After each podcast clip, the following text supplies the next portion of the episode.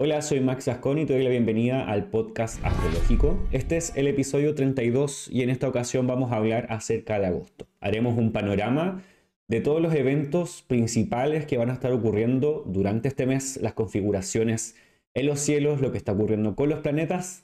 Así que eso vamos a hablar hoy día y para esto me está acompañando hoy Jonathan Victoria. Bienvenido Jonathan. Muchas gracias por invitarme Max. Eh, un, gusto tenerte acá. Y bueno, eh, vamos a hablar eh, en este video acerca, en este episodio acerca de lo que ya decía, los eventos que van a ocurrir durante agosto. Pero antes de ir a eso, me gustaría que te presentaras, que contaras a las personas que nos están viendo y escuchando a qué te dedicas, tu, tu, viaje un poco por la astrología, antes de seguir con, con nuestro episodio. Bueno, pues yo ahorita actualmente me, estoy dando clases, estoy dando consultas, voy a seguir dando clases y también he dado algunas charlas en algunos lugares. Y próximamente tengo algunos proyectos en mente que pues, creo que ya, ya los puedan ver más adelante, me conocen.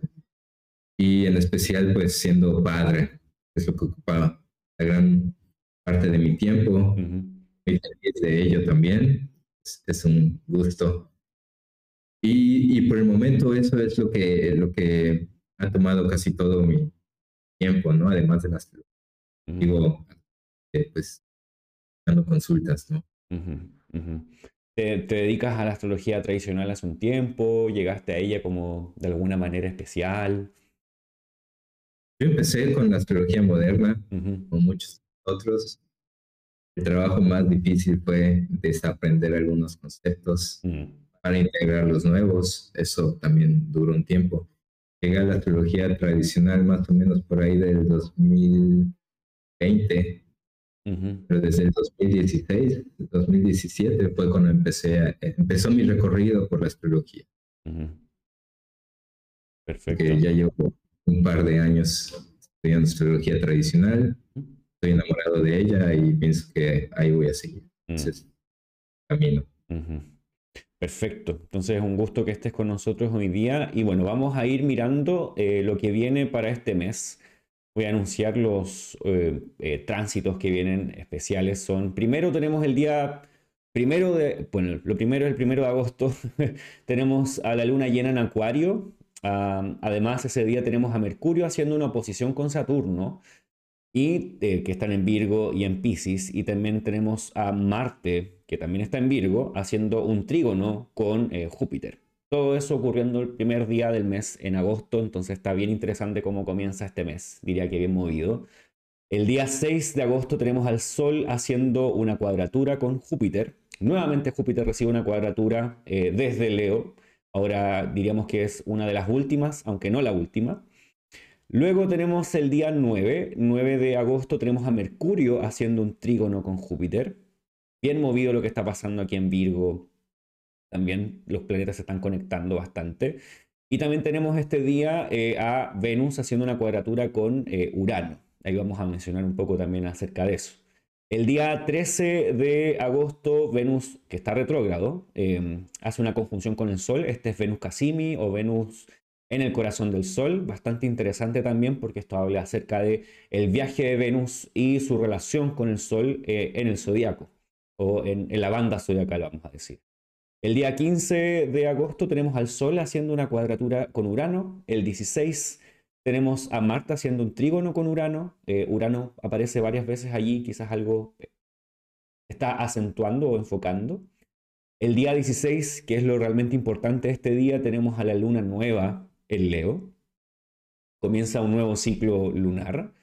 Y el día 22 también ocurren dos situaciones. Tenemos a Venus haciendo una cuadratura con Júpiter. No es la primera cuadratura que Venus hace con Júpiter durante este año, pero este es eh, Venus retrógrada. Entonces estamos todavía viendo lo que ella está haciendo en este retroceso. Y ese mismo día Marte hace una oposición con Neptuno el 23 al día siguiente tenemos al Sol alineándose en Virgo. El 27 tenemos al Sol haciendo una posición con Saturno. Y ese mismo día Marte se alinea en Libra. Entonces hay hartas cosas sucediendo durante este mes. Tenemos varios episodios importantes. como estamos comenzando este video, vamos a revisar un poco lo que fue eh, julio, el mes anterior, o cómo nos deja julio. Que los últimos sucesos, de hecho, al momento que estamos grabando este video, todavía no han ocurrido, porque estamos grabando el día jueves 27 de julio, justamente en esta conjunción de Mercurio con, con Venus retrógrada en Leo. Todavía nos queda a Mercurio entrando en Virgo y también a, Mercurio opuesto a a Saturno, que son como las próximas configuraciones importantes de, este mes de julio. Em, ¿Cómo lo ves tú? ¿Cómo has visto Julio? ¿Hay alguna de estas configuraciones que para ti han sido más relevantes o que las has podido observar como en tu entorno, eh, en, tu país? Pensando que estás en México. Así es. Julio ha sido un mes muy caluroso. Los incendios por aquí y por allá, pero todo el tiempo hay incendios, ¿no? Eh, algo, dos, dos configuraciones muy importantes del mes de julio fueron la oposición de Marte en Virgo y Saturno retrógrado en Pisces y la retrogradación de Venus. Han marcado muchas cosas, igual en el mundo pop, así como, como en, a nivel personal también, ¿no? Replanteamiento de, de situaciones, de, gustos, ¿no? Muchos cambios. Ha sido bastante interesante em, este mes pensando en que Venus empezó a retrogradar. Bueno, a este punto hace una semana, pero Venus ya lleva un tiempo en Leo y es como está recorriendo un, trozo de este signo de Leo y luego se comienza a devolver y luego va, va, a seguir avanzando. Son hartos meses que se queda Venus allí entonces son varios meses donde uno ve el efecto, en cierta forma, entre comillas, o el símbolo de Venus en este espacio. Y me parece interesante que hayan en este periodo, o no sé si es porque los algoritmos te empiezan a mostrar más, o, realmente ha pasado, que varias parejas como del mundo, como decías tú, del mundo pop han terminado, como eh, anoté a Ricky Martin, la verdad es que no sé qué pasó, pero Ricky Martin, a Rosalía, Creo que se eh, expuso lo que pasó con Ariana Grande, también Sofía Vergara, como que terminaron sus relaciones que llevaban mucho tiempo, que parecían ser muy estables y que estaban como bien consolidadas. No, no son relaciones nuevas al parecer. Y todos terminaron. Pareciera ser como una situación bastante venusina, pensando en que Venus tiene harto que ver con las relaciones mismas y eh, ella es la significadora esencial, podríamos decir. Entonces, que eso se note como a, como en, la sociedad popular, podemos decir, en la cultura pop eh, de, nuestro hemisferio del planeta, eh, pensando en Occidente. Eh, hablando, de la cultura pop, también la película de Barbie estrenó en el momento en el que Venus hizo retrogradación en Leo, así como en 159 también lo hizo. Bastante, bastante interesante también que Barbie sea presentada y se vuelva a ver. Yo no he visto la película todavía, entonces no sé realmente qué se trata, que la quiero ver. Eh, pero es como esta idea de esta mujer como icónica que se presentó al mundo durante muchas décadas y que ha seguido como una forma muy, vamos a decir, eh, armada de lo que debería ser una mujer en su cuerpo, su físico, su mente, su forma de expresión y todo eso. Entonces, no sé de qué se trata la película, no puedo afirmar si esta película va con eso o no, pero eh, como dices tú, es muy interesante que, tenga que ver con esta retrogradación. Justamente estos dos episodios, como donde se expone a, esta, este modelo eh, femenino, justamente con Venus eh, entrando o estacionando o estando retrógrada eh, finalmente. Bueno, fue cuando estacionó retrógrada. 20, 21, 22 de, julio. Eh, me pareció interesante que durante julio también pasara, el día 5 de julio, pasara esto con esta aplicación que desarrolló Meta, que se parece un poco a Twitter, que es una mezcla bastante extraña nueva, podríamos decir, como que parece Instagram en su, en su sentido, pero tiene una cuota muy grande de, de Twitter y que al parecer mucha gente llegó a ocupar. eh, según leí, habían 44 millones de usuarios muy rápido, pero ahora que ha avanzado el tiempo, la gente como que dejó de usarla. No sé si será demasiado parecida a Twitter.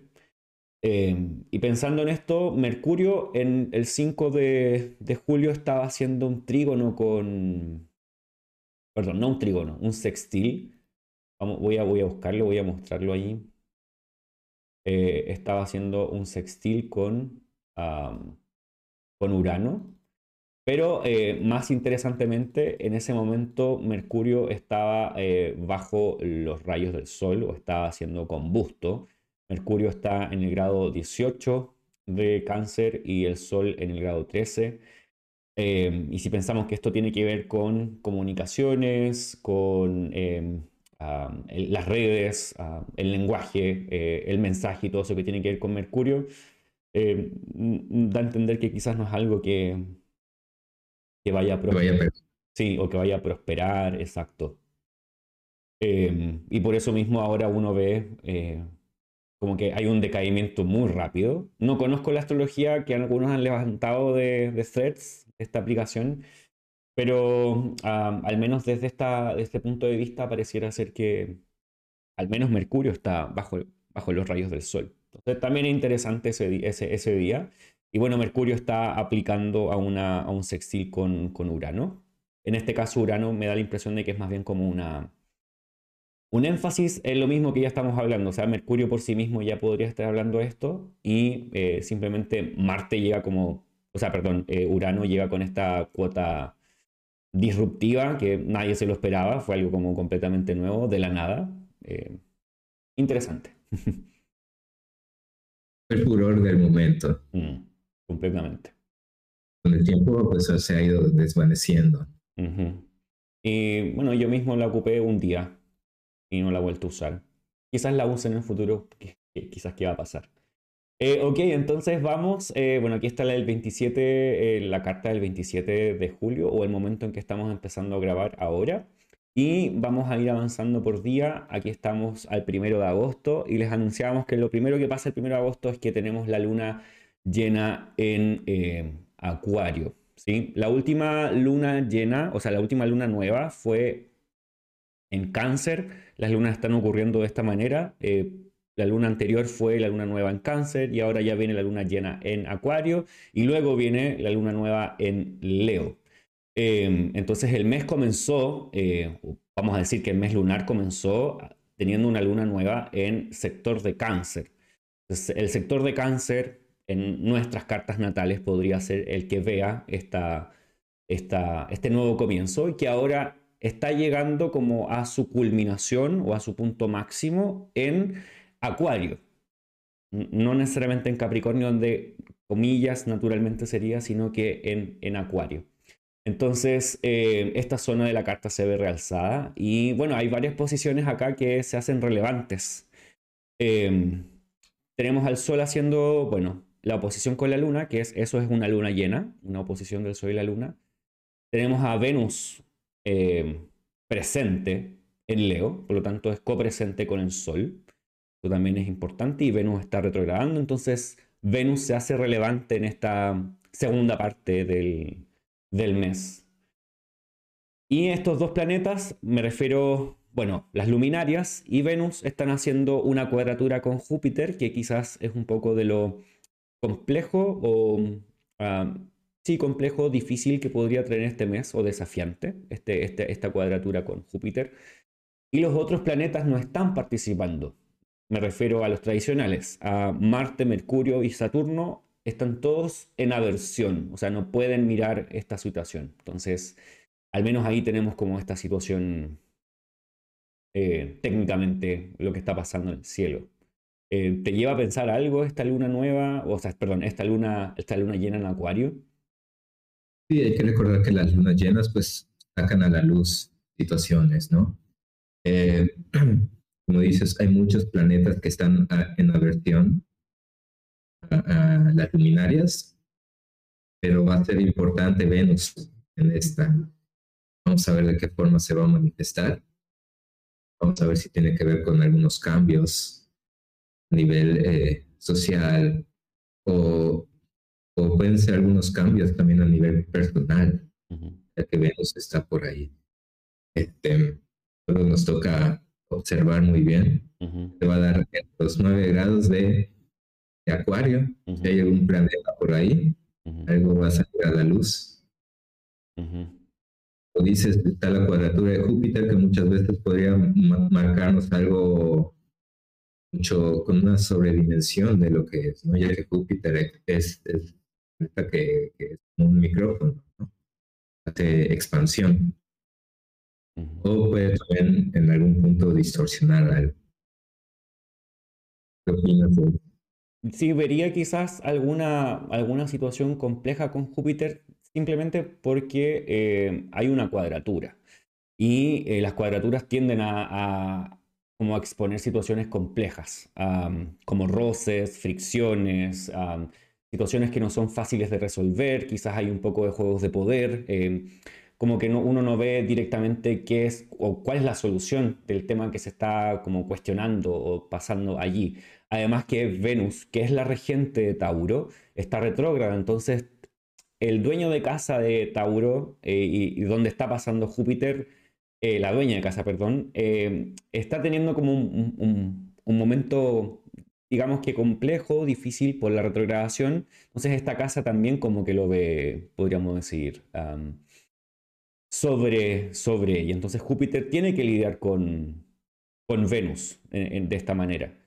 Em, entonces vería como esa, esa situación allí. Eh, diría que en realidad, o desde, desde donde entiendo a Júpiter, más bien Júpiter tiende a moderar las situaciones más que a expandirlas de una manera mala, porque eh, Júpiter es un benéfico. Finalmente es eh, un planeta que genera moderación, que genera equilibrio. Pero como hay cuadratura, exactamente como tú dices, esta situación se puede como ver de otra manera porque las cuadraturas generan eh, un momento más desafiante. Entonces eso es algo que está dentro como, como del mes. Eh, Saturno, que es el regente de Acuario, está en aversión a la luna, entonces esto también quizás sea como una situación donde no está eh, el dueño de casa presente o ayudando, entonces es como, pareciera ser como un mes de harta revisión, simplemente por este Venus, como quizás lo que está pasando, lo que dijimos antes con esta, antes con esta Em, forma de ver las relaciones, eh, la unión, la armonización, las, cómo nos... Eh, cómo generamos vínculos con otras personas. Em, puede ser que eso lo estemos completamente revisando y ahora se haga aún más notorio porque esta luna que está haciendo en Acuario está en oposición a este Venus, podríamos decir, que está en su camino de retroceso. Entonces, eso me parece interesante. Y eh, todas las otras cosas que mencionamos que pasan este día lunes están presentes dentro de esta eh, situación, que es Mercurio opuesto a Saturno y Marte haciendo trígono a Júpiter. Eso también hace como una, un aporte a lo que está pasando en este mismo día de la, de la luna llena. Claro, de hecho, Acabamos de salir de una posición de Marte, entre Marte y Saturno, en Pisces retrógrado, y esta, este trino a Júpiter hacer que las cosas lleguen a, por estudiar en un punto muy tenso y puede llegar a lo mejor algún tipo de armonía. A lo mejor que ya la situación se va diluyendo y vas encontrando un poco de luz, ¿no? Al final del túnel ya que el trino de Marte a Júpiter yo lo veo beneficioso, ya que como dices, los, benéficos ayudan un poco a equilibrar ciertas situaciones, ¿no?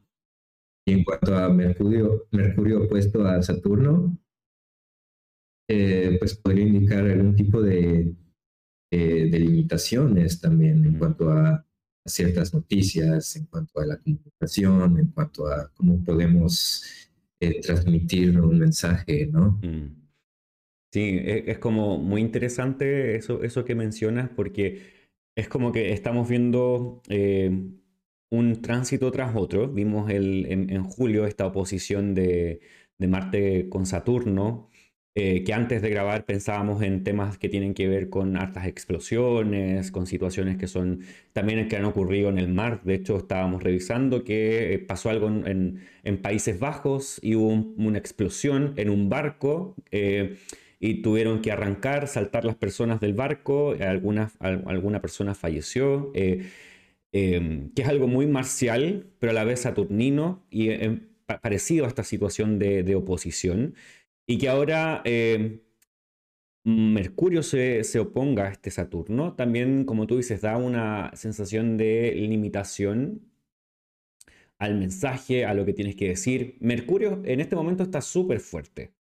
Hablando simplemente de Mercurio, Mercurio está en su signo, es decir, está en Virgo, está en su exaltación, que también es Virgo, está en su confín, que está en el confín o en el término de, Mercurio, es decir, es un Mercurio que tiene mucha dignidad, que está muy fuerte.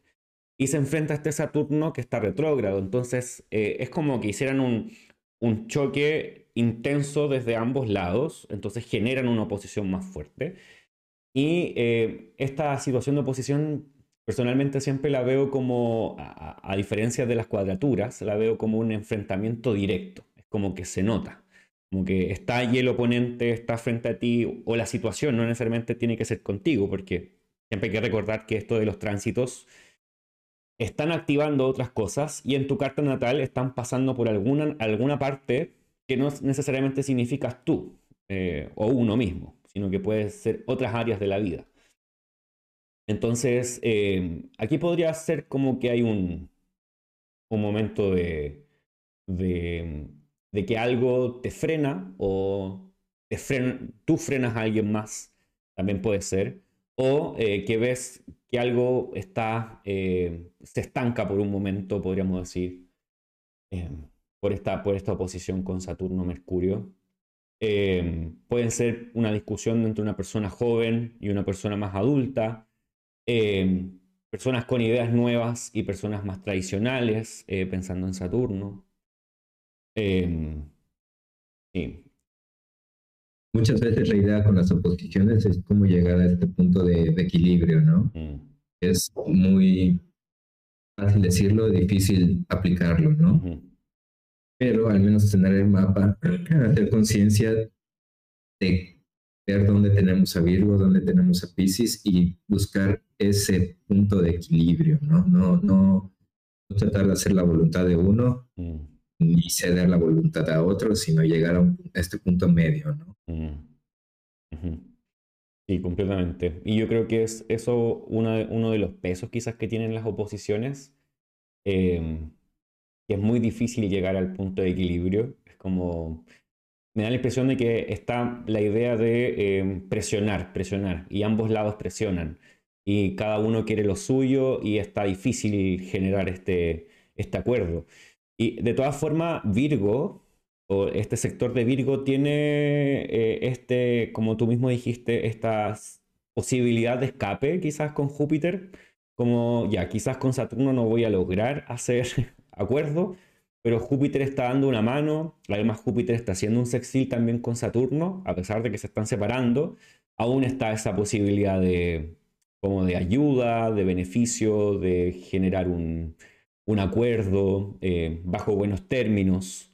Entonces, em, y Júpiter con Marte dan, en cierta forma, recuerdo que Valens dice algo así como cuando nace, una persona nace con esta configuración, pensando en astrología natal, más que en los tránsitos, como gente que tiene poder, que es como en cierta forma guerrera, que es muy rápida, que es muy atrevida.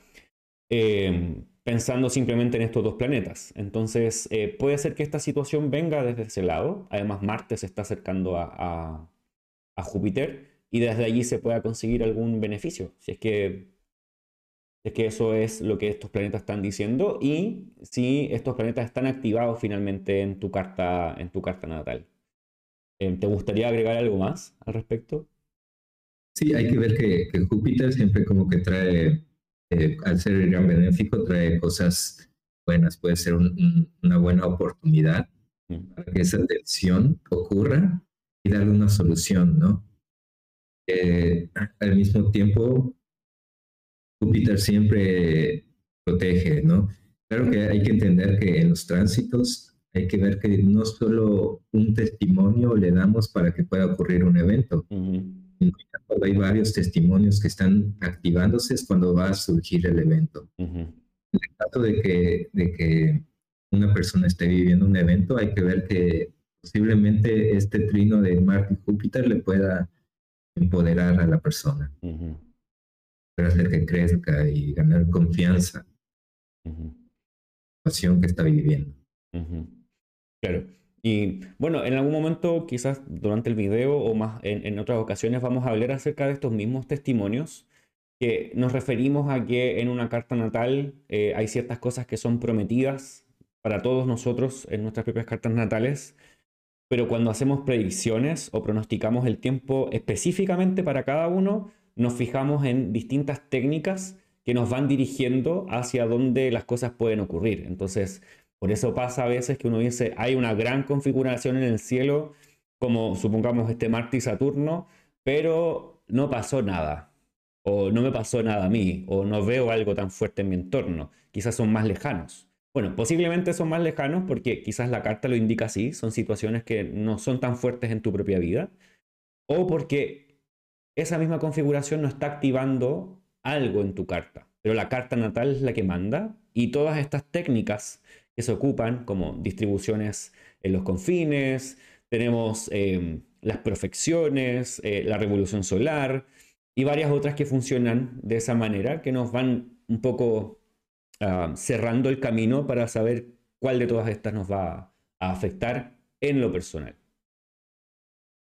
Exactamente. Ok, vamos con la siguiente, el siguiente día. parece que el comienzo del mes trae cosas eh, como bastante mixtas. Tenemos el, primer día tenemos la luna opuesta al sol, que es la luna llena, la posición de Mercurio-Saturno. Marte, Trígono, Júpiter está bastante bueno. y ya el 6 tenemos una cuadratura de el Sol y Júpiter. Avanzamos al día 6, cuadratura del Sol y Júpiter. Ahí se ve en el calendario del mes tenemos la cuadratura del Sol y Júpiter. El Sol llega al grado 14 de Leo y Júpiter está en el grado 14 de Tauro. Viendo las cuadraturas, eh, he, notado que en muchas de, las personas más importantes a nivel histórico, hay muchas cuadraturas en la carta que también dan fuerza fuerza para poder eh, llevar los obstáculos, ¿no? Empoderarse también, como hablábamos. Entonces, una cuadratura del Sol y Júpiter no lo veo tan, complicada como una cuadratura del Sol con Turno, por ejemplo. Más bien es como que esta fuerza que te puede dar eh, Júpiter para llevar a cabo este, esta, esta confianza, ¿no? tú lleves a cabo eh, ciertas situaciones. Mm. Especial si hay algo activado por ahí o si está haciéndole conjunción a algún, algún planeta en la carta personal. Este, este Sol cuadrado a, a, Júpiter, bueno, como tú dices primero, es una, es una cuadratura. Entonces, hay hay una complejidad entre medio o la cuadratura hace que haya como mucha energía disponible, podríamos decir, como mucha tensión, es como este cable de alta tensión que está constantemente como sonando en, cuando hay estos tendidos eléctricos que se siente, hay, mucha tensión de por medio. Em, y em, no necesariamente porque dos planetas se contacten en cuadratura va a terminar necesariamente en algo malo puede ser que se viva una situación que subjetivamente sea incómoda o que tú la vivas como algo incómodo, pero a lo largo del tiempo puede traer resultados que son beneficiosos, pero a través de una situación que no es tan fácil de resolver. Eso diría que es como una cuadratura, como dices tú, como que hay harta energía, hay harto, hay movimiento disponible, y es porque tiene que hacerse muchos, como muchos acontecimientos, como eh, resolver muchos, eh, como problemas pequeños o grandes. Em, lo interesante de esta cuadratura es que conecta a estos dos significadores que son relativamente similares, el Sol con, con Júpiter. Em, ambos nos conectan con alguna situación más, más, vamos a decir, espiritual. Em, Júpiter tiene mucho que ver con la fe, con las creencias, con la abundancia. También habla acerca de las riquezas, habla acerca de las posesiones. Tradicionalmente se, habla de eso con Júpiter. Y em, haciendo esta cuadratura, claro, los conecta. Siempre es beneficioso que dos planetas se conecten a que no estén conectados. por eso siempre es como, eh, ya, es una cuadratura, pero están conectados. Y me parece particular eso porque en ocasiones eh, Valens y otros más, Doroteo también puede ser, eh, dicen, eh, supongamos, cuando Venus está conectado con Mercurio o eh, Júpiter con el Sol o Júpiter con Mercurio, que pueden ser buenas conexiones. Cuando hay una cuadratura, puede que ocurran cosas buenas igual, pero es como tambaleante o como que como con algunos, no sé, como que estás pisando piedras y de repente tambaleas, pero la, la situación sí ocurre, pero es como con algunas dificultades entre medio. Yo puedo ver igual esta cuadratura del Sol y Júpiter a veces como un exceso de confianza. El exceso de confianza no siempre es tan positivo, ¿no? A lo mejor estás teniendo un momento de mucha confianza y una situación que no debería de, que deberías de pensarlo, que deberías de tenerte un poco. Y puede volverte un poco impulsivo. ¿no? es, esa confianza en, en extremo que a veces también puede ser muy buena. Bueno, tenemos algo. Dale. Sí. Como dices, ambos tienen significadores pues muy similares y eso era, lo que iba a decir. Sí, y además tenemos un sol bastante fuerte porque está en su propio signo, está en su domicilio. Y diría que esta ya es una de las últimas configuraciones que hay en Leo. Nos quedan un par más hasta la luna nueva en Leo. Eh, Creo que después de esa ya no hay configuraciones de, en Leo. entonces como que una zona que termina su función durante este tiempo, que ha sido muy, muy presente durante este año, eh, con muchas situaciones. entonces también tendría, al menos tendría en cuenta estos días, el día 6 de agosto, con esta cuadratura de... Eh, el Sol con Júpiter, podría esto también mostrar como algunas dificultades en cuanto a las personas de poder de, un país o de una zona, eh, autoridades que no encuentran solución a, algún, alguna temática, algún problema o algún desafío que se presente y que hayan opiniones como que, que no se sepa que son opuestas o como que no se logran mirar bien o entender bien hacia dónde va la solución también. Igual a nivel religioso podría ser. Sí, pensando en Júpiter, en el Sol. completamente. Ok, entonces avancemos al día 9. Tenemos el día 9 de agosto. Tenemos al mismo Júpiter. Este Júpiter todavía sigue siendo eh, relevante durante este mes. Y se encuentra en esta ocasión con un trígono de parte de Mercurio, que Mercurio está en Virgo y empiezan a hacer este, esta configuración. como ya hemos dicho, a diferencia de los trígonos, perdón, de las cuadraturas y las oposiciones, los trígonos traen una facilidad, es como un beneficio, una oportunidad, eh, entre comillas, buena fortuna, porque los trígonos tienen una, una, naturaleza o una forma de mostrarse muy similar a Júpiter. Es como que son acuerdos, eh, cosas que se arreglan, posibles reconciliaciones. Entonces tenemos estos dos significadores que son Mercurio y Júpiter encontrándose en este trígono. ¿qué, te hace pensar este, este, esta situación? Bueno, como dicen los, los trinos, es la energía que fluye. E, es como las cuadraturas, no hay que ver las cuadraturas como negativas y los trinos como positivos, porque igual un trino con a lo mejor un Saturno no sería tan, tan fácil. Pero el trino tiene esta característica de que es, tiene, tiene una naturaleza jupiterina. Al estar conectados Mercurio y Júpiter, hay que recordar que Mercurio pues se adapta a quien esté cerca, el convertible de los planetas. Entonces, en este caso es con Júpiter. Y se podrían esperar buenas cosas, buenas noticias, este, alianzas, como dices, ¿no? Reconciliaciones, acuerdos, a lo mejor nuevas ideas pueden llevar a eso.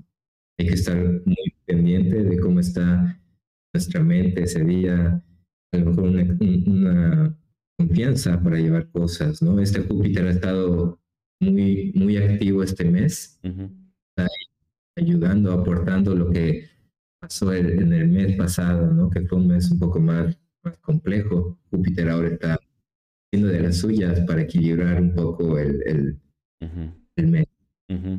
Sí, eso da la idea como de que las cosas se descompensan por un lado, es como que Marte y Mercurio se han enfrentado a Saturno, estas oposiciones como que descompensan la balanza y Júpiter está como por ahí cerca, como intentando eh, manejémoslo, como que las cosas se mantengan un poco equilibradas o como que no se caigan tanto un lado al otro. Y también me hace pensar en lo que ya pasó, que es este Mercurio, que hizo oposición con Saturno y ahora se encuentra con este trígono con Júpiter. Y es muy parecido que, con lo que pasa con Marte. Marte se encontró con una oposición con Saturno y luego hace, hizo ese trígono con, con Júpiter.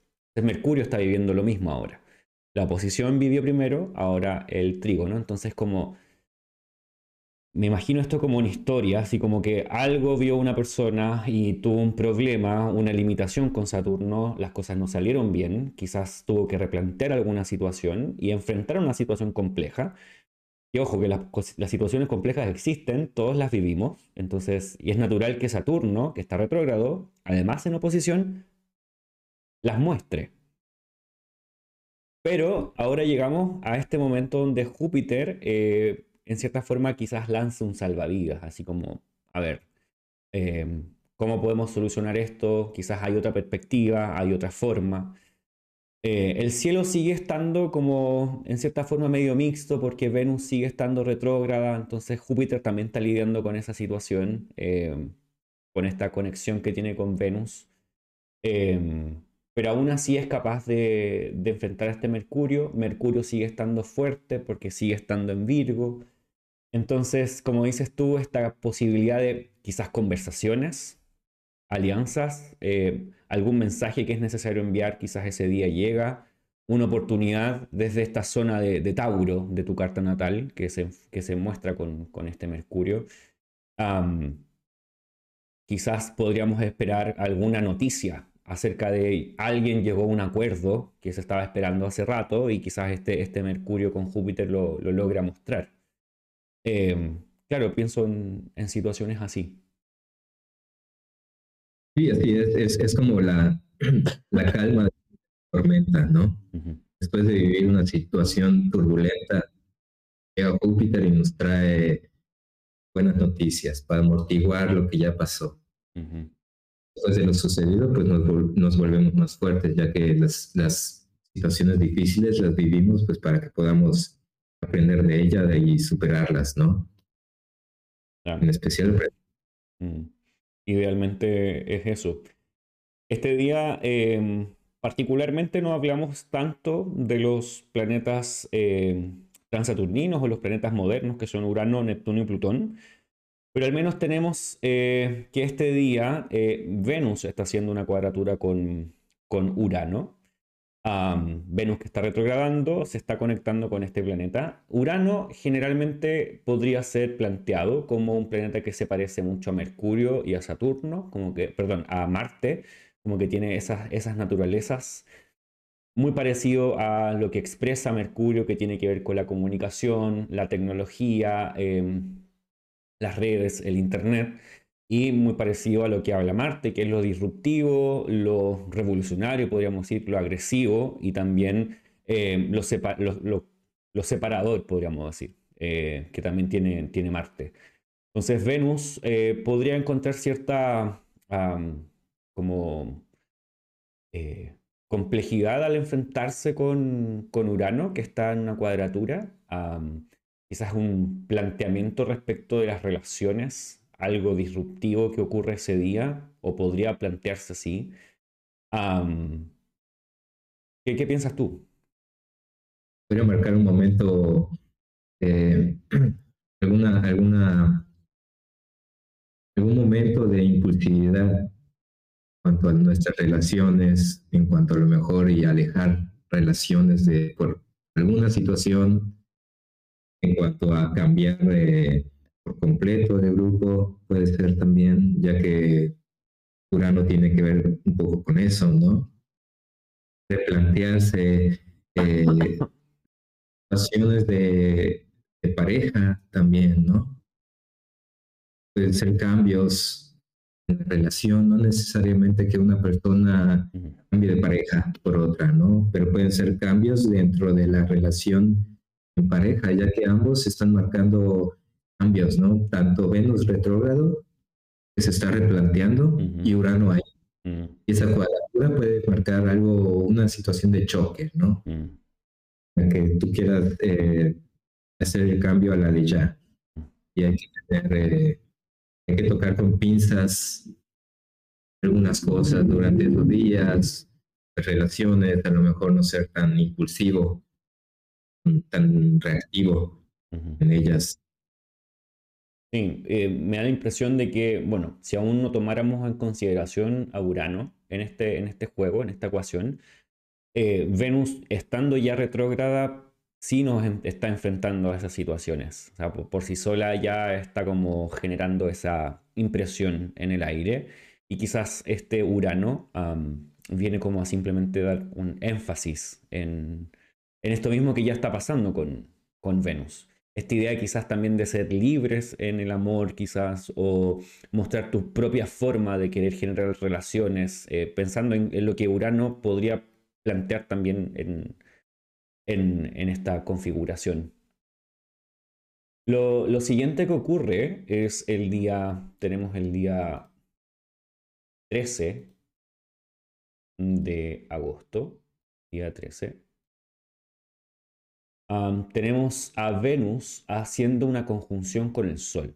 Y vamos a tener esto presente también porque primero hizo Venus, perdón, eh, Venus una cuadratura con Urano, luego tenemos a Venus conjunto al Sol y después el Sol haciendo una cuadratura con Urano.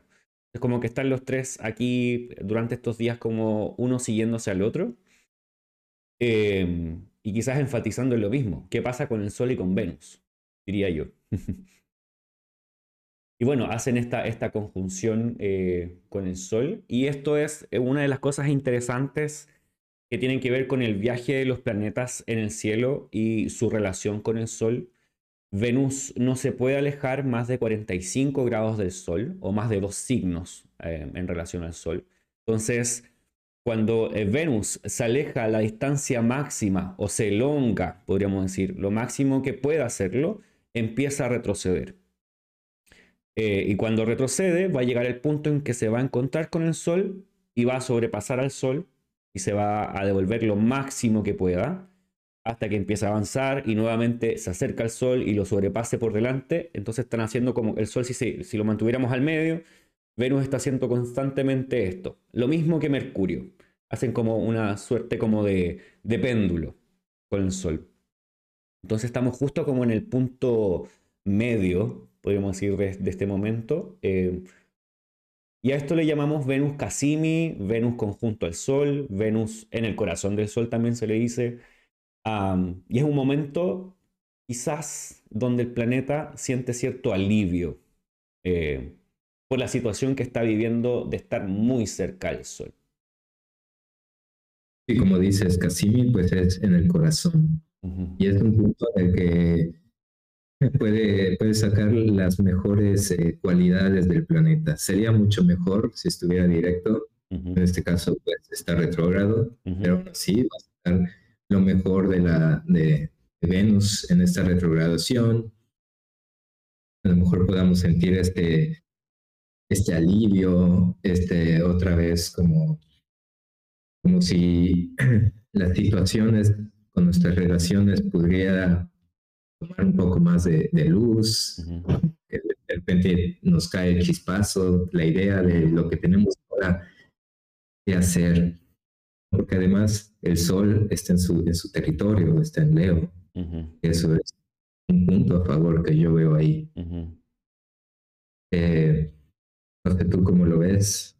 Eh, bueno, en general las conjunciones con el Sol, eh, por lo que he visto, bueno, nuevamente recuerdo a Valens, eh, pero no estoy seguro si es Valens o Doroteo que dice que cuando el planeta está en conjunción con el Sol, el planeta está como en un buen momento.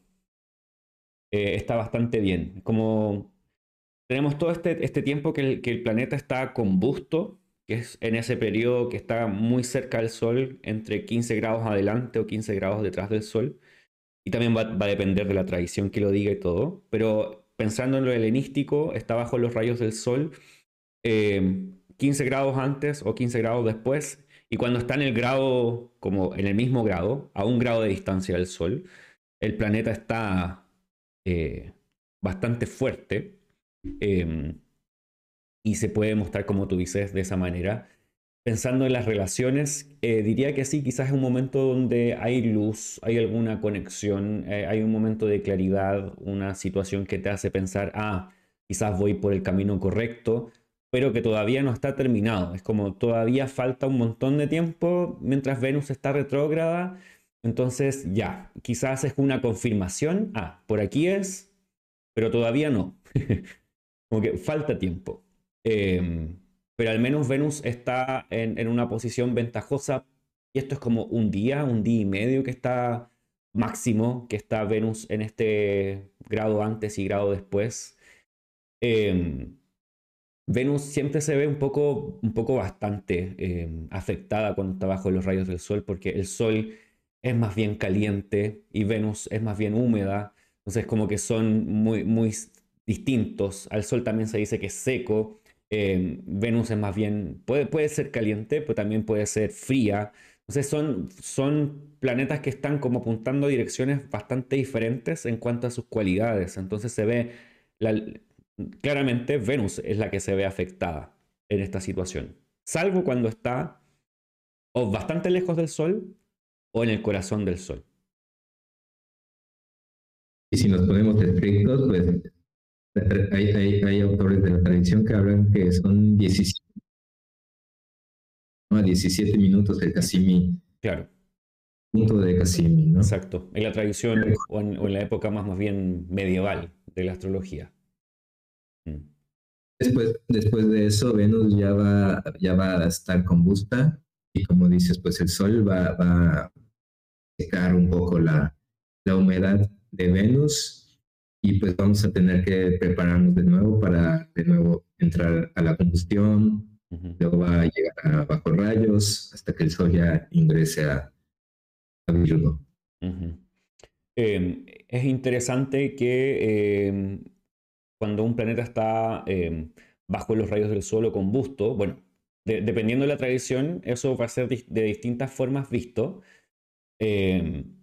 Aún así, el planeta está como tras bambalinas, está escondido, no se ve, entonces no puede, y eso es lo que quizás al, planeta mismo lo hace sentir incómodo. No puede mostrar sus significados como fuertemente, no está brillando en el cielo porque el Sol claramente, que es eh, el Sol, nuestra luminaria más fuerte, eh, como es el día. El día solo logramos ver al Sol y de repente podemos ver a la Luna cuando la Luna también está arriba, eh, pero a nadie más eh, a menos que el sol ya se esté ocultando o esté amaneciendo, cuando el sol brilla menos. Eh, pero sí. La analogía que se me ocurre es como cuando vas manejando en carretera y tienes enfrente al sol en su crepúsculo.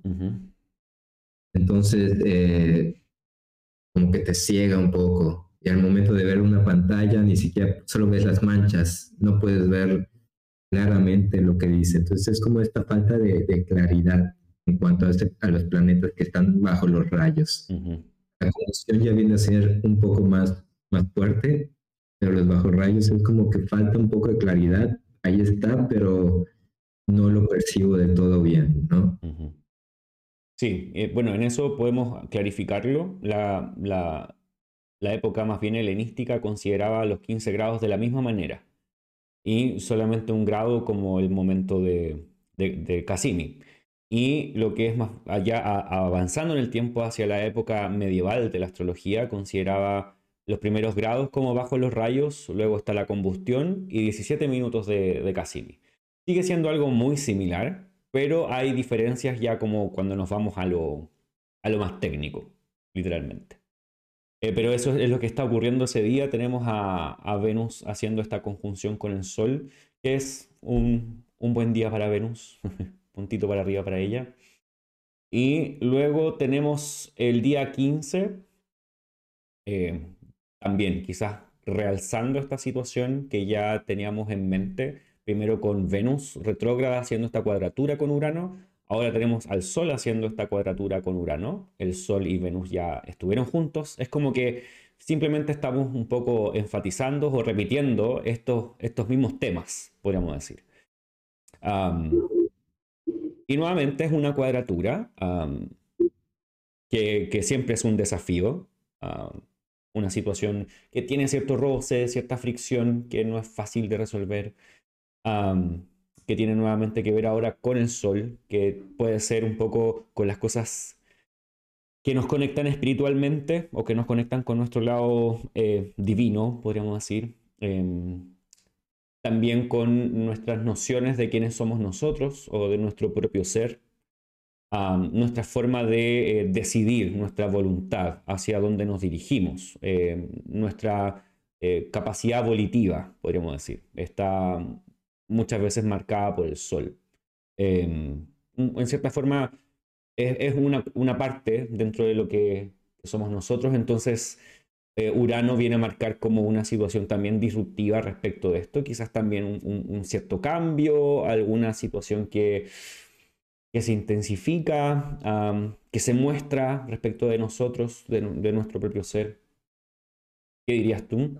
Conciencia también podría ser un cambio, ya que eh, es lo que nos muestra también un poco el sol, ¿no? Un, cambio de, de, ciertas, de ciertas creencias, que puede ser, puede marcar un poco más de nerviosismo, la cuadratura que es con, Urano, eh, impulsividad, a lo mejor para querer llevar las cosas y, lo que se recomendaría es un poco pensar las cosas, ¿no? Dejar que pase este tránsito antes de tomar eh, algunas decisiones importantes, ¿no? Este, ya que va a haber mucha impulsividad estos días también para llevar algunas cosas a cabo y que a lo mejor llega una buena idea y la quieres llevar a cabo ya y, no es el momento para hacerlo. Este eh, podría causar mucho nerviosismo al, querer este también querer tomar una decisión, ¿no? Es lo que yo veo con esa cuadratura de, Urano. Bueno, interesantemente, eh, Urano tiene una configuración más que es al siguiente día, el día 16, que hace un trígono con Marte. Em, quizás acentuando esta situación de, eh, de Marte en, en, Urano, que es como esta zona disruptiva, esta zona como más bien agresiva em, que está presente allí. Creo que este día, de todas formas, el día 16, lo vamos a mostrar nuevamente en, el calendario, el día 16, eh, tenemos la luna nueva en Leo, que finalmente es lo más relevante que está ocurriendo este día, se da en el grado 23 de, Leo. y esto eh, viene a marcar un, inicio nuevo, eh, una, una nueva lunación, un nuevo mes lunar coincide justamente con este trígono que está pasando entre Marte y Urano, que quizás también acentúa lo que es finalmente esta zona de Leo, que podría em, ligarnos con el Sol y también eh, un poco más eh, de voluntad y también impulsividad, como estás diciendo tú. Estabas hablando justamente con lo que pasaba el Sol y, Urano, pero ahora lo vemos también por este Marte allí inmiscuido con, eh, con Urano. Ahora, ¿qué pasa con esta luna nueva? Nuevamente tenemos a Venus retrógrada. Venus sí tiene una relación distinta con el Sol a, cuando fue la luna llena, porque la luna llena, eh, Venus era una Venus vespertina, una Venus de noche, nocturna, y ahora Venus es una Venus, Venus eh, diurna, o se empieza a mover hacia ese lado. es decir, una Venus eh, mucho más activa, proactiva, de mucho más de hacer posiblemente, con cualidades, vamos a entenderlo como más masculinas que femeninas, mucho más activas y hacia la acción, según lo que nos muestra eh, la astrología tradicional. Entonces, eso también es parte de lo que habla esta, esta luna nueva, un mes que comienza o un periodo que se inicia que tiene esta cualidad como impulsiva eh, desde, desde Venus allí, desde el Sol. ¿Quiénes más están actuando? Bueno, son exactamente los mismos. Eh, Júpiter está haciendo una cuadratura a esta luna nueva y los demás planetas están en aversión. Me refiero a Saturno, a Marte y a Mercurio. No están viendo directamente lo que ocurre acá. Solamente Júpiter, que está en Tauro. ¿Te, da impresiones? ¿Qué, sientes o qué ves con, con, esta luna nueva? Sí, con esta luna nueva veo lo mismo, que hay muchos planetas en, en aversión. Así que yo lo así, a veces menos es más. Entonces va a estar muy marcada la presencia de los planetas antes. En este caso, pues es este Júpiter que está muy activo, Venus, que parece que son los protagonistas de, este mes de agosto, eh, haciendo trinos y cuadraturas. Y puede ser, también seguimos con el tema de las relaciones, eh, de replantearnos, puede ser un inicio para ellos, ¿no? Ya que esos son un poco la, luna nueva, en especial cuando toca algún punto libre, algún planeta de la carta. Es un, nuevo inicio para darle a, a, mejor a, nuestras relaciones, mejores relaciones, ya que está Júpiter eh, ahí, aunque sea una cuadratura, pero hay que recordar que Júpiter siempre va a ser dador, ¿no? Va a ser positivo. Mm. Eh, veo que va a estar muy marcada también la, la situación con, con Marte. Marte es otro de, de los protagonistas de, de, este mes. Están saliendo, claro, de, de este trino Júpiter. y, y, pues nos va a ver qué, qué, es lo que va a ocurrir, ¿no? En este Venus muy activo este mes. Eh, bueno, y de hecho Venus está aplicando en este momento ya hacia, hacia Júpiter, o sea, se está sí o sí acercando a esta cuadratura em, que viene los días siguientes, de hecho, con, con, este planeta, que no es la primera que pasa, entonces, durante este año, eh, cuando entró Venus en, en, Leo, primero había entrado Júpiter, perdón, eh, Marte, Marte hizo esa cuadratura con, con Júpiter, la hizo Venus, y ahora también la hizo Mercurio, y ahora el Sol. Y luego Marte va, o sea, perdón, Venus es como que está repasando un poco esta, esta situación.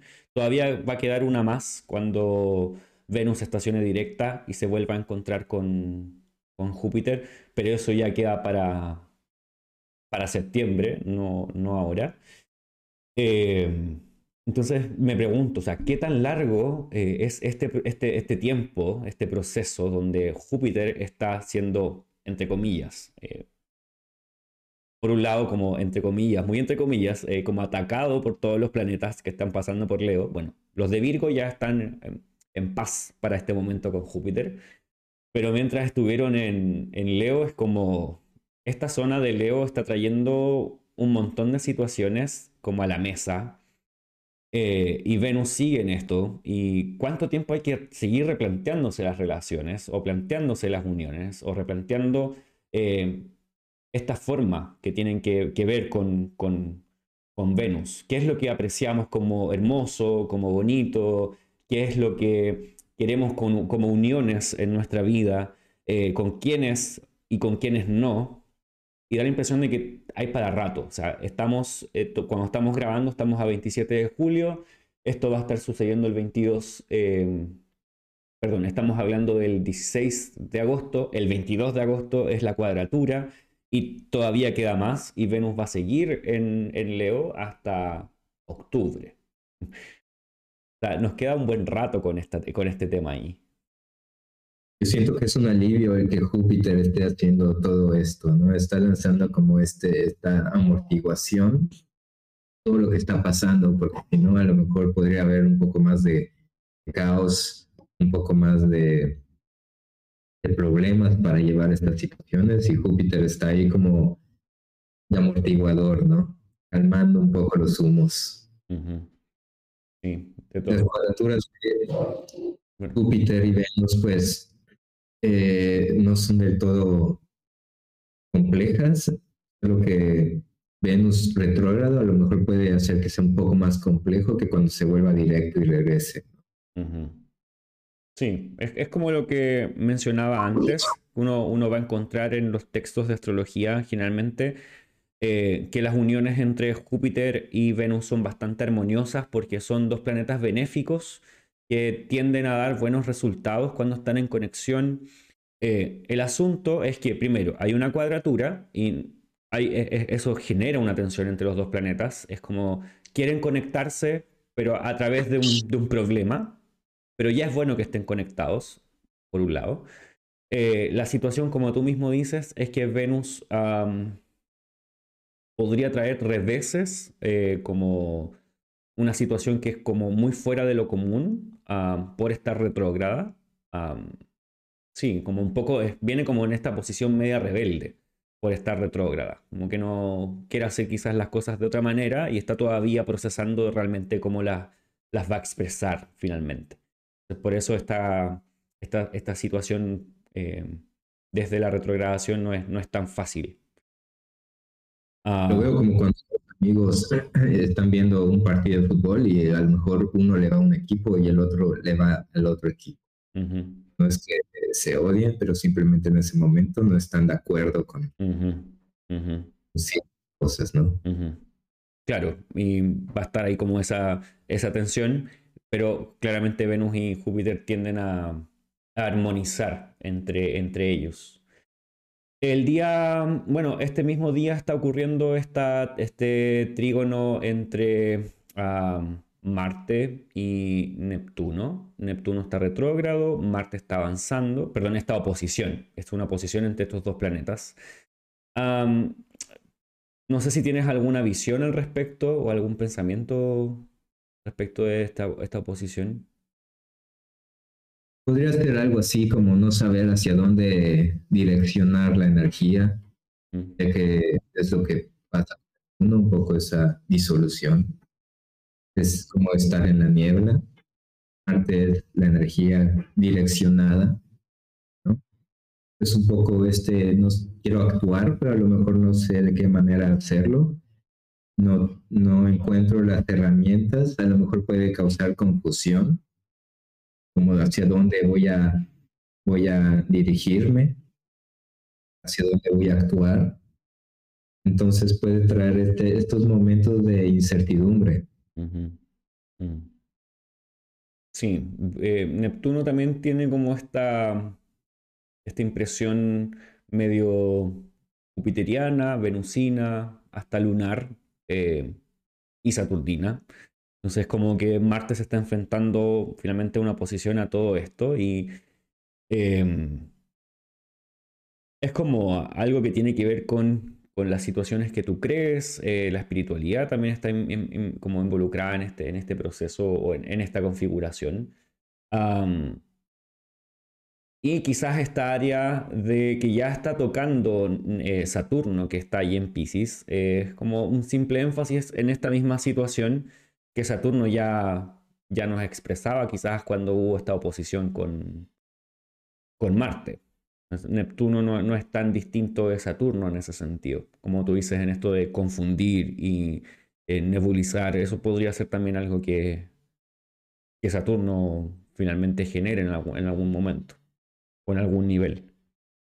Em, vamos a ir rápidamente o vamos a ir directamente a esta situación que ocurre el día después, que tiene que ver con el Sol entrando en Virgo. Eh, popularmente esto se conoce como eh, la temporada de Virgo porque el Sol eh, entra en em, el signo tropical de Virgo y em, tiene como ciertas cualidades en este lugar.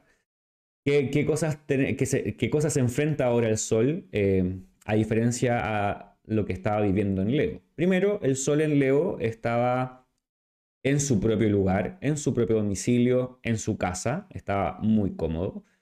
Obviamente desde allí estaba viviendo las tensiones de la cuadratura con Júpiter, que ya hablamos de eso.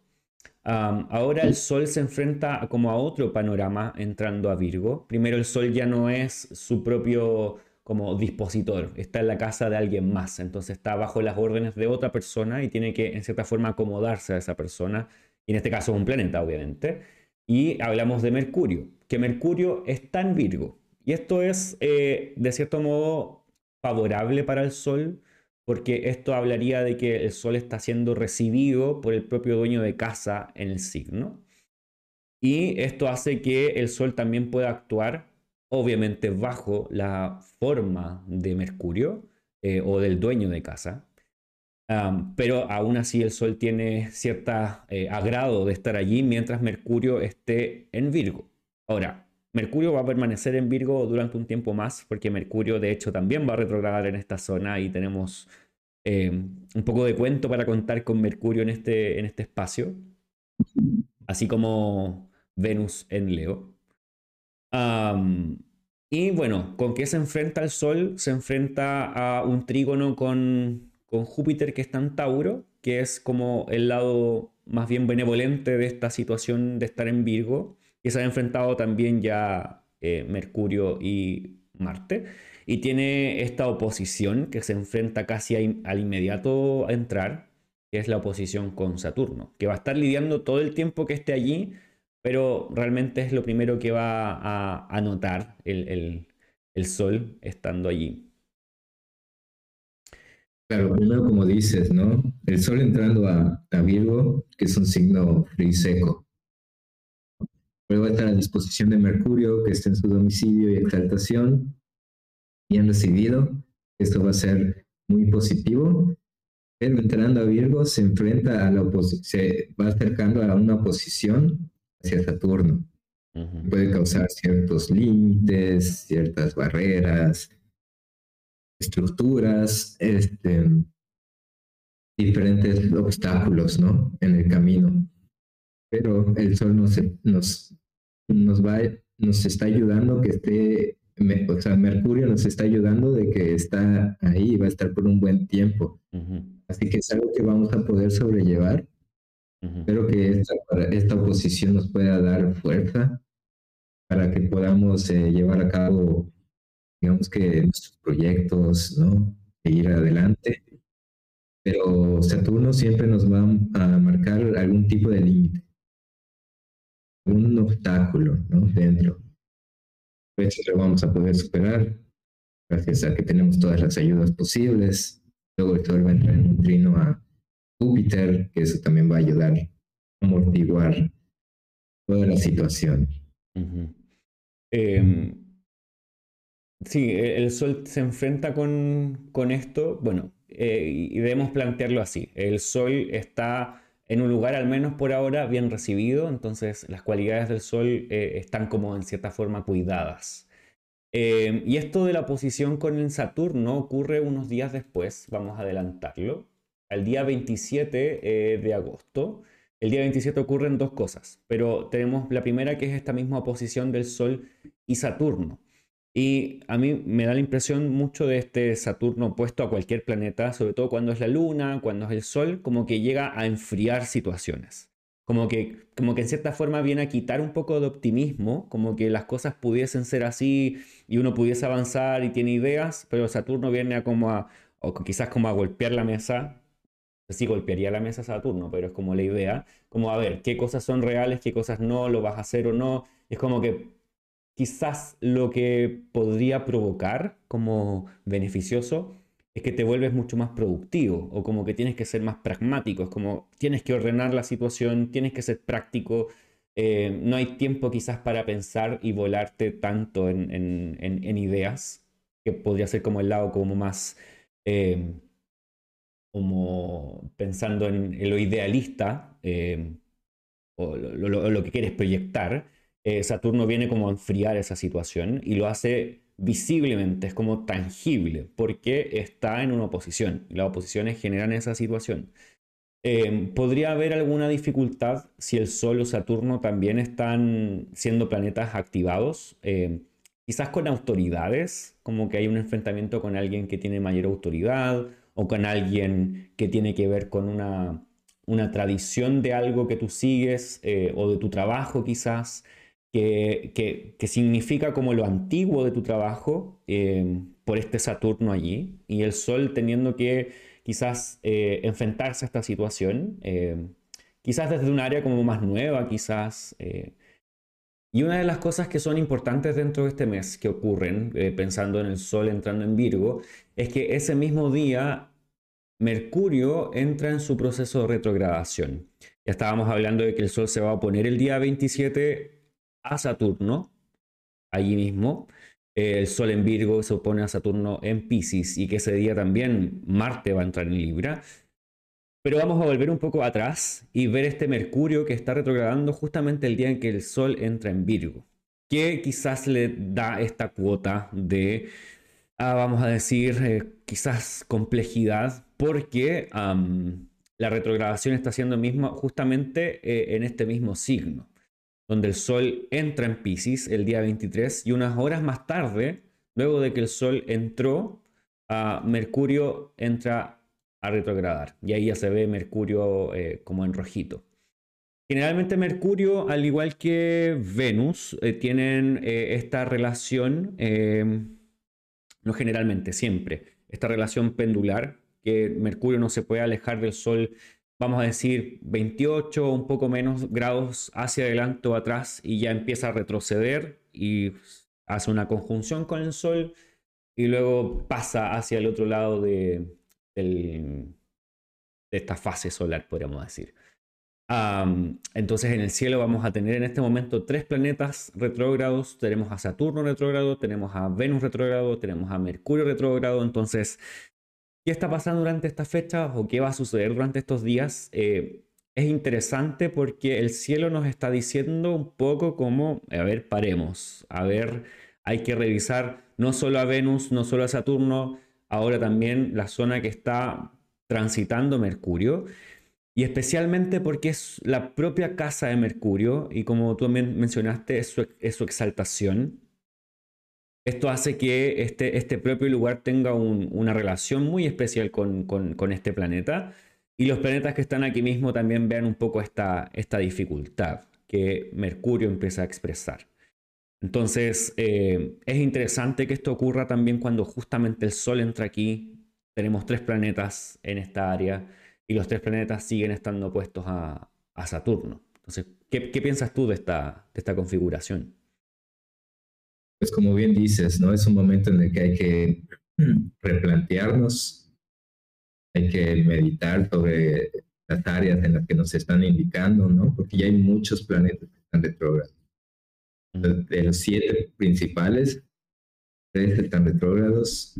Es momento de hacer una pausa y de, y de este, meditar, ¿no? Como, como había dicho, en estas áreas tratar un poco de, bajar los humos, mm. ya que también Marta ha estado muy activo. Mm. Y al mismo tiempo, cuando Mercurio retrograda, pues nos, nos, nos invita a descansar un poco en cuanto a, a las, nuestras cuestiones cotidianas, ¿no? hacemos. Eh, un poco a reflexionar qué me sirve, qué es lo que no me, qué es lo que no me sirve. Entonces, eh, es un momento en el que los demás planetas igual van a ver todavía más reflejados en el cielo. en este caso, pues sigue siendo Júpiter. y la Luna, bueno, no pueden retrogradar. Pero lo que son Marte y Júpiter van a estar muy presentes en el cielo.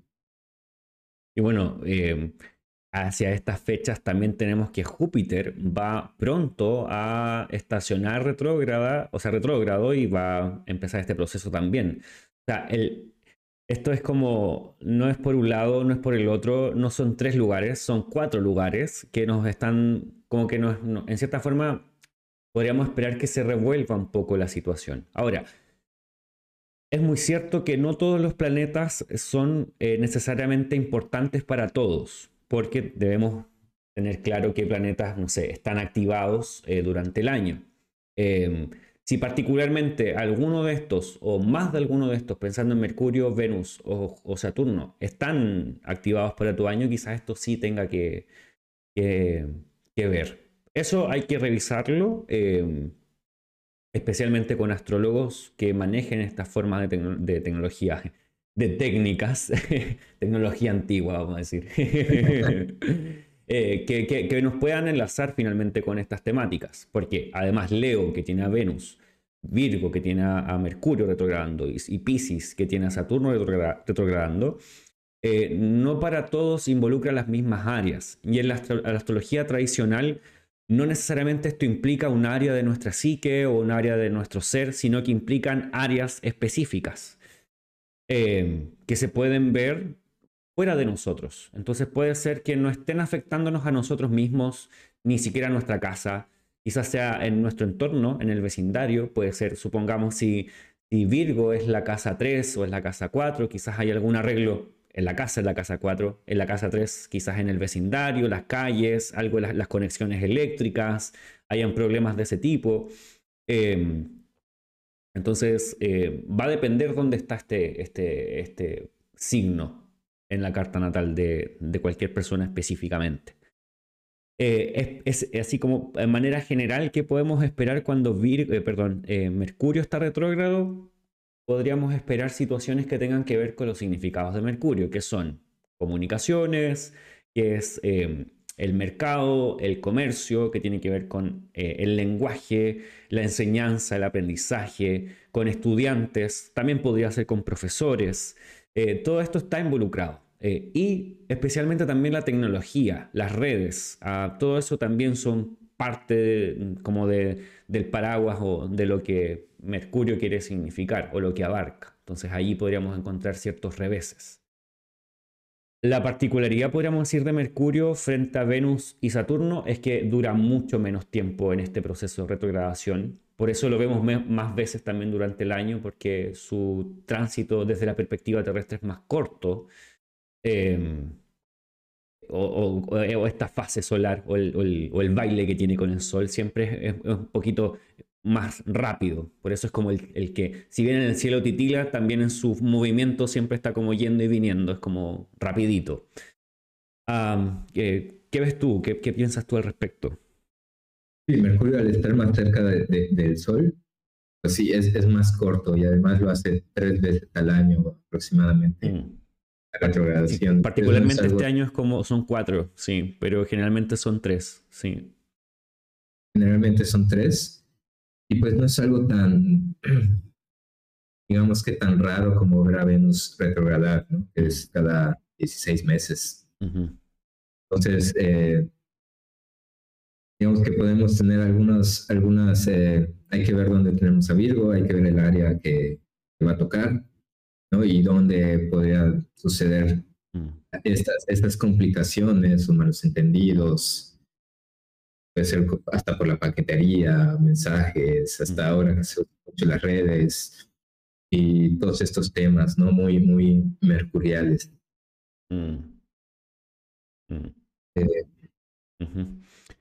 bueno, entonces ahí tenemos a, Mercurio. Esto sucede el mismo, que, el mismo día que el Sol se alinea en Virgo. Ahí nuevamente lo muestro en el gráfico, el día 23 de eh, agosto. Y tenemos que el día 27 habíamos hablado acerca de la oposición del Sol y Saturno.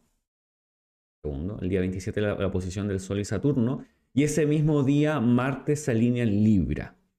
Es como que Marte en cierta forma arranca un poco de Mercurio, eh, que está retrógrado, pero entra en Libra y quizás no es, no es tan buena idea eh, este arranque, pero bueno, tenía que sí o sí pasar. Eh, ¿Por qué? Porque Marte entra en una posición que en la astrología tradicional se conoce como la antítesis de su domicilio o también conocida como detrimento y también por algunos dicho como exilio. ¿Y a qué se refiere esto? Se refiere a que Marte comienza a, en este momento, a transitar el signo contrario a su propio domicilio. ¿A qué domicilio nos referimos? Nos referimos a Aries. Entonces Libra es el signo contrario a Aries y Marte comienza a transitar ese lugar. Y eh, Marte, en cierta forma, se encuentra en una zona que es un poco incómoda para él, eh, porque es, una zona que es dominada por Venus, es que es una zona que, donde Venus encuentra su hogar, que tiene cualidades y formas muy diferentes a las que eh, Marte posee. Y quizás la dificultad extra que podemos ver acá es que Venus también está retrógrada, entonces la zona de Libra está siendo gobernada por una Venus retrógrada. Quedan pocos días, eso sí, para esta fecha de retrogradación de Venus, pero aún así comienza con este, este episodio. Justamente Venus va a estacionar directa, entonces el momento de estación siempre tiene su, su, su resguardo que tomar, podríamos decir, en términos astrológicos. Eh, pero ahí está, eh, perdón, eh, Marte va a entrar en Libra. Lo voy a, voy a adelantar los días porque no lo había adelantado. Ahí está. 27 de agosto. Sí, va a ser un área que vamos a tener complicaciones. De hecho, en, en, astrología moderna se dice que Marte en Libra a lo mejor ayuda a las relaciones públicas, etc. Pero hay que recordar que Marte siempre va a ser Marte. no, no, se va, no se hace una ensalada con el signo. Marte siempre va a ser Marte y estando en su signo contrario hace que sea más difícil eh, poder que, Marte se exprese y por lo tanto no saca las mejores cualidades de, Marte, sino que por lo contrario al estar Venus retrógrado habla de que también el dueño del territorio no está en las mejores, eh, en sus mejores posiciones para poder eh, calmar o amortiguar un poco ese mar. el, paso de Marte en Libra es bastante rápido, no va tiempo ahí, pero sí, es sí hay que ver en dónde tenemos el Libra y hacer, este, observar qué es lo que ocurre. Y esto quizás podría venir a acentuar un poco de las cualidades que expresa Libra y expresa Venus. Eh, Venus y Marte comienzan a tener un sextil en este momento, eh, lo cual enfrenta a estos dos planetas de una manera eh, amistosa por un rato no se vieron mientras Virgo eh, recibía a Marte en este lugar. O sea, mientras Marte transitaba por Virgo, Venus no podía ver a Marte, pero ahora sí va a ser capaz de ver a, Marte en Libra, entonces y los configura en un sextil. Esto al menos amortigua también esta situación y Venus recibe a Marte. Eh, Marte es recibido en este lugar, pero no está cómodo. Eh, podría poder también hablar un poco de situaciones que generen separación, que generen eh, división ah, en esta área de Libra en tu propia carta natal. Libra no es necesariamente como la casa 7, como muchas veces se plantea también. pero al menos Marte está eh, en conexión con Venus, entonces, y en un, en un, en un sextil. Entonces, esto podría hablar de alguna situación Em, que si bien puede ser bastante rupturista, quizás consigue cierto, cierto acuerdo. Bueno, y una configuración extra que acabamos de unir y ver, revisar, es que tenemos a eh, la luna llena de Pisces este mismo mes. Este mes comenzamos con la luna llena de Acuario, este mes terminamos con la luna llena de Pisces. Y eh, diría que si bien el principio del mes o hasta la mitad del mes da la impresión de que todo está como bastante centrado en lo que está ocurriendo con em, la zona de Leo y Tauro, ya hacia el final del mes, y podríamos decir que entre medio del mes igual, eh, todo está bastante enfocado en Pisces eh, y Virgo. Virgo tiene un protagonismo inmenso durante agosto y no va a terminar. Tenemos un tiempo más con, los planetas transitando Virgo, con situaciones sucediendo acá, sobre todo con este Mercurio que está retrogradando, el Sol ya está allí, Venus va a venir en un tiempo más también a Virgo, eh, que va a ser ya hacia octubre, eso sí. Eh, pero Virgo no nos va a soltar tan rápido, podríamos decir, si, es que, si es que fuera así. Entonces, tenemos el día 30, ahí está la luna llena de Pisces. Eh, ¿Qué cosas particulares tiene esta luna? Es que nos enfrentamos con dos planetas presentes, uno en Pisces, uno en Virgo.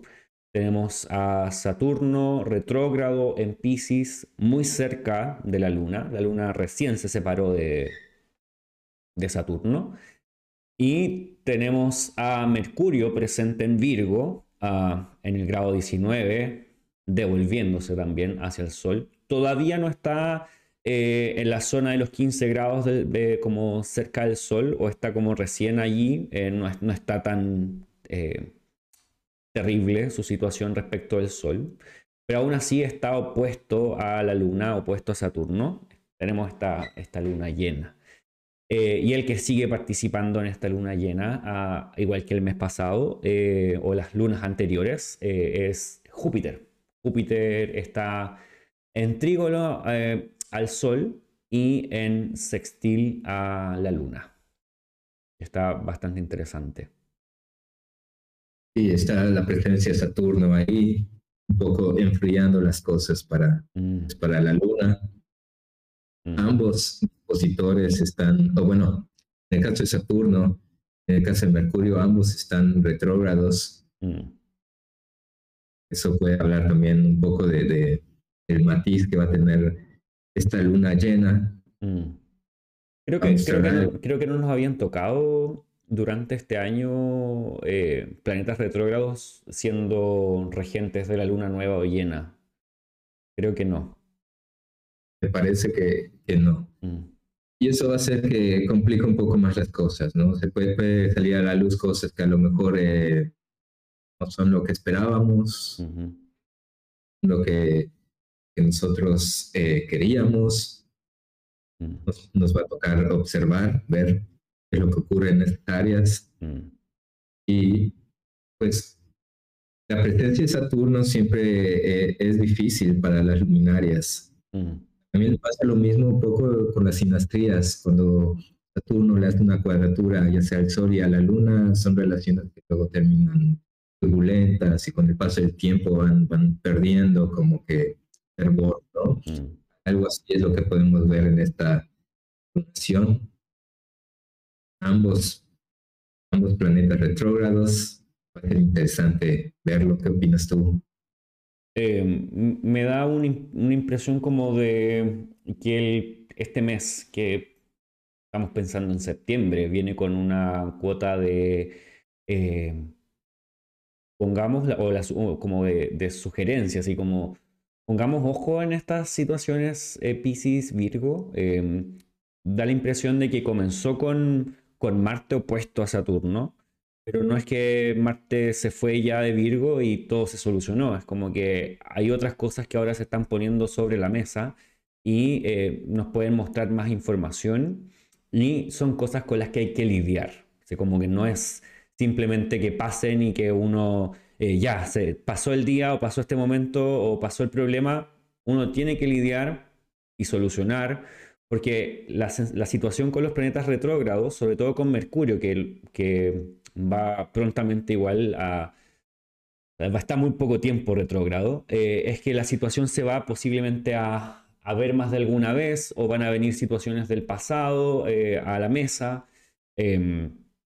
O algunas complicaciones respecto de, aquí, incluso de, la memoria, cosas que se olvidan porque está Mercurio y la Luna eh, opuestos. Y generalmente eso podría traer algún problema de memoria o algo que no dijiste o alguna situación que se malentiende eh, completamente. Eh, entonces, diría que es como un mes donde si ya las cosas venían revisándose, este es un mes que viene marcado por eso, directamente. Em, como que no va a ser fácil zafar. Como que no, creo que alguien zafe. Todos vamos a alguna forma o en alguna área de nuestra vida ir notándolo. Em, no sé si les pasa, pero eh, o te pasa a ti, como que a veces eh, uno dice, hoy tuvo un mal día o un día complicado, complejo. Y alguien más te dice, sí, yo también, pero son cosas completamente diferentes las que estamos viviendo los unos y los otros. Como, ¿solucionaste? Sí, logré solucionar. O no, tengo que esperar unos cuantos días para poder solucionar esto realmente. Y es como, de repente pasa así. Hay cosas que son mucho más puntuales, como lo que podría hablar Mercurio. Pero Venus y Saturno, que están retrogrados en este momento, también muestran situaciones que son un poco más prolongadas. Y Júpiter nos va a empezar pronto a mostrar esto porque Júpiter es relevante al comienzo del mes y cuando ya llegue la próxima eh, luna eh, llena, perdón, nueva, eh, nos va a mostrar una situación quizás aún de esta área de, Tauro que no, no, va a ser tan fácil de, de mirar. Por su retrogradación, digo yo. Así es. Los protagonistas parece que son Júpiter y Venus este mes realmente y pues las retrogradaciones. Hace, tiempo que no teníamos, me parece que ya llevamos como dos años sin que hayan tantos planetas retrógrados. A la vez. A la vez. Mm. Sí, porque Venus deja de estar retrógrada el 4 de septiembre y si no me equivoco el 3 o el 4 de septiembre, o por ahí esos días Júpiter va a retrogradar también mientras Mercurio sigue retrógrado. Si no me equivoco. A ver, vamos a avanzar un poquito los días. Pero esto ya comienza a ser septiembre, pero es lo que, lo que viene pronto. Sí, el mismo 4 de septiembre y Venus ya no va a estar retrógrada, pero sigue retrógrado eh, Mercurio. Como que se pasan eh, la retrogradación el uno al otro. Así que bueno, ahí tenemos directamente acerca de agosto, lo que es este mes. Tenemos hartas configuraciones. ahí está el, diagrama, el calendario completo de este mes, que también lo vas a poder encontrar en el Instagram del podcast astrológico ah, y también en la comunidad aquí en YouTube. Y no sé si te gustaría compartir tus redes, eh, donde la gente te puede encontrar y puede encontrar tu trabajo y lo que estás haciendo. Claro, por ahora solo tengo un Instagram, que es bajo astrología. Ahí me pueden encontrar.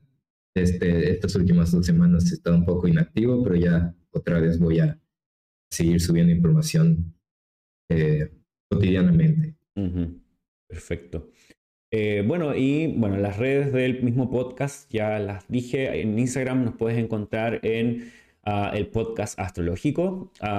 Y también nos puedes encontrar, bueno, aquí mismo en YouTube y estamos en Spotify, Apple Podcast y Google Podcast eh, publicando los, los episodios. Y a mí me puedes encontrar en Max Gascon Astrólogo en Instagram también en maxgascon.com, en mi página web, y ahí puedes revisar eh, las consultas también que estoy dando, que son de carta natal, pronósticos. Y hace poco también comenzó un curso de astrología. Todavía podrías integrarte si tienes ganas de seguir o aprender astrología. Em, estamos iniciando este camino de aprendizaje, así que también aún puedes ser parte si tienes ganas. simplemente me puedes escribir por Instagram o a mi correo em, y ponerte en contacto conmigo. Así que bueno, muchas gracias Jonathan por aceptar la invitación y también estar conmigo y poder compartir un poco acerca de lo que va a ser el mes de agosto. Muchas gracias, gracias por la invitación y gracias por compartir. Ha sido un gusto.